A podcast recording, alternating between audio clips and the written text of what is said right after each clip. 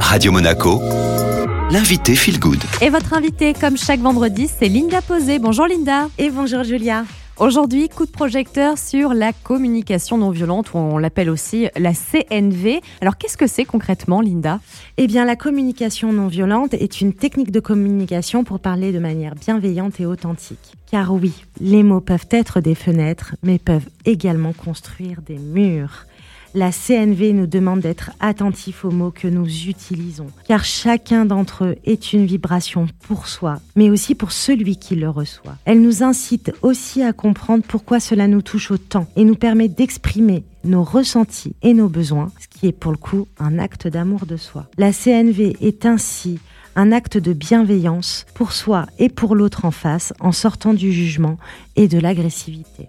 Alors Julia, si je te dis oui, tu te rends compte, l'attitude que tu as eue, mais tu es euh, pas une vraie amie, tu t'en fiches de moi, j'en ai marre moi. Comment tu te sens? Braqué au possible.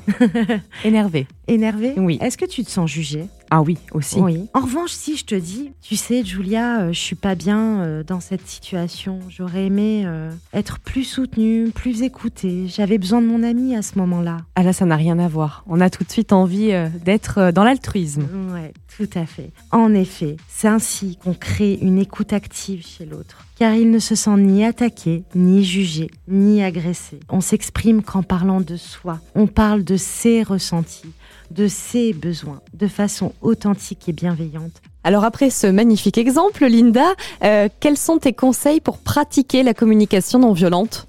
Déjà, dans un premier temps, j'invite les gens à observer la situation, à vraiment se limiter aux faits réels, arrêter de supposer, arrêter de s'inventer une histoire. Oh, ouais, elle a levé les yeux au ciel, c'est forcément qu'elle m'a jugé à ce moment-là. Pas du tout.